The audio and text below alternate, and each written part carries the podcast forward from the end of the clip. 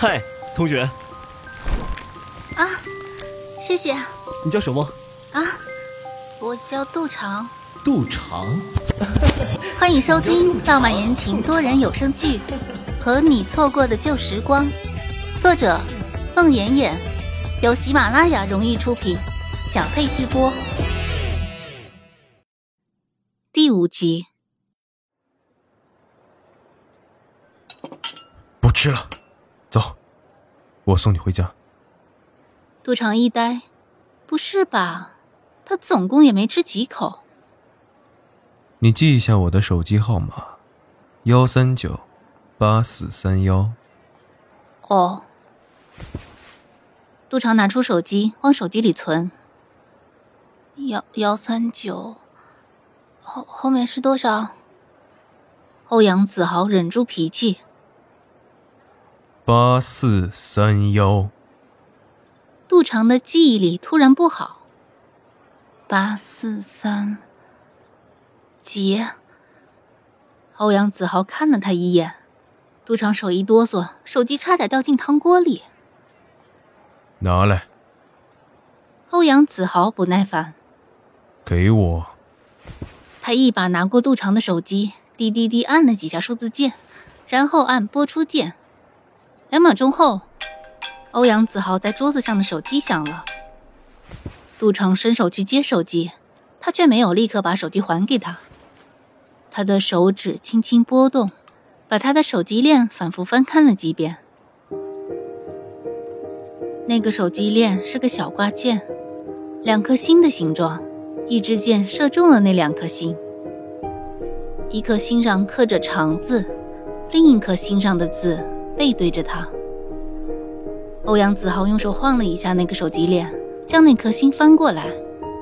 当他看清另一颗心上刻着的是“雨”字时，欧阳子豪的动作不易察觉的滞了一下。一路上，除了杜长指引回家的路线，二人再无话说。到了杜长家楼下，欧阳子豪给杜长拉开车门，看着他走进楼道，看着楼层的感应灯一层一层的亮起。一直到有间窗子的灯光点亮，回到车上，欧阳子豪点燃了一根烟。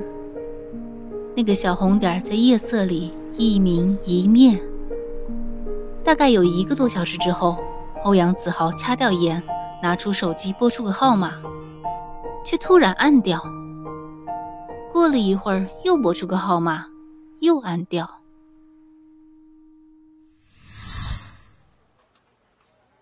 周日和你在一起的那个男人是谁？随后的几天，杜长焦头烂额的周旋于江梦梦的狂轰滥炸和围追堵截当中。这个疑问取代了往日的绯闻八卦，成为江梦梦和杜长午餐时间的主要话题。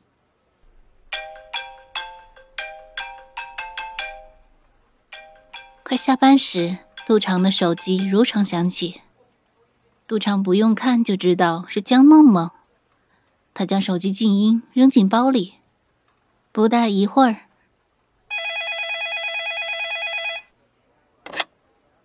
你好，娱乐一线杂志社，我是杜长。少跟我来这一套，为什么不接我电话？杜长拿着听筒不敢吱声。喂喂喂，话？听着呢。哪敢不听江女侠您的电话呀？有事您吩咐。嗯，这还差不多。晚上我有饭局，你跟我去。晚上我。杜姑娘，这可是我们家季英华的饭局，关系到他的一单生意，你必须盛装出席，帮我伺候好那个大主顾。我不管你是不是迫不得已强颜欢笑，就这样，一会儿下了班，大楼门口见。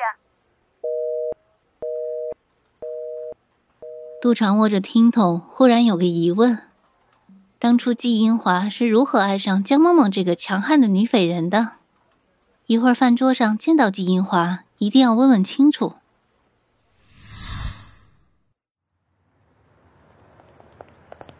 杜长被江梦梦半挽着、半挟持着走出传媒大楼的时候，一眼就看到了楼门口季英华和欧阳子豪并肩站在那里。杜长看着那两人，一个玉树临风，一个气度不凡，忽然间又涌上来一个疑问：这两人是怎么混到一处的？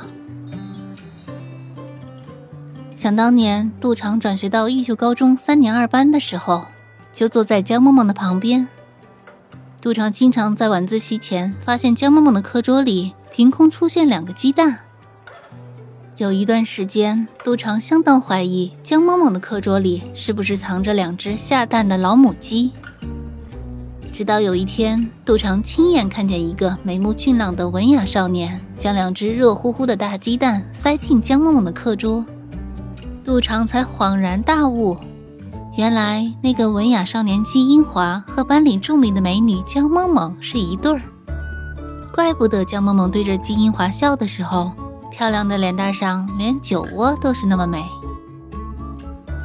高中三年里，他们俩顶着班主任的打压扼杀，顽强的恋爱并开花结果，现在事业有成，家庭幸福。想来早恋也不一定都是坏事。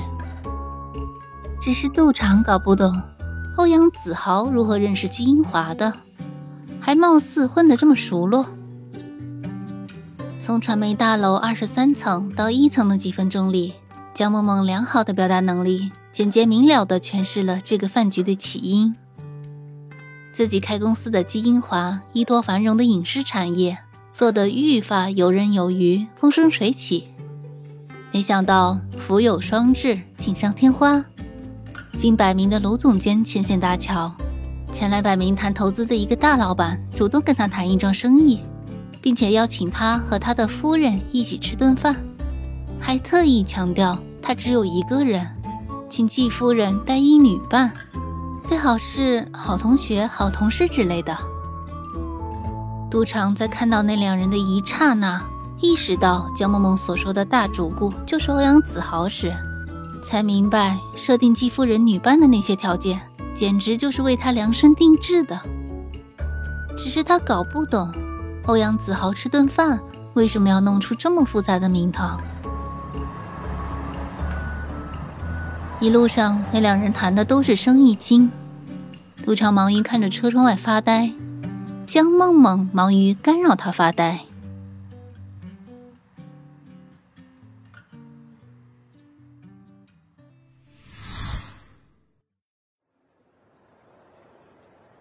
到达预定酒店包房落座，季英华给双方做介绍。这位是欧阳老板，这是我夫人江梦梦，这是娱乐一线杂志社的杜编辑，也是我们的老同学。季夫人幸会，杜编辑幸会。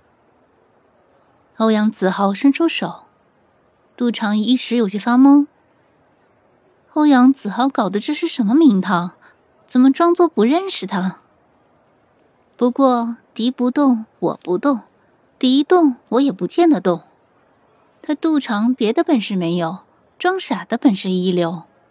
杜长脸上现出一份淡然优雅的微笑，右手指尖轻轻碰了一下欧阳子豪伸过来的手。欧阳老板，幸会。本集播讲完毕，感谢您的收听。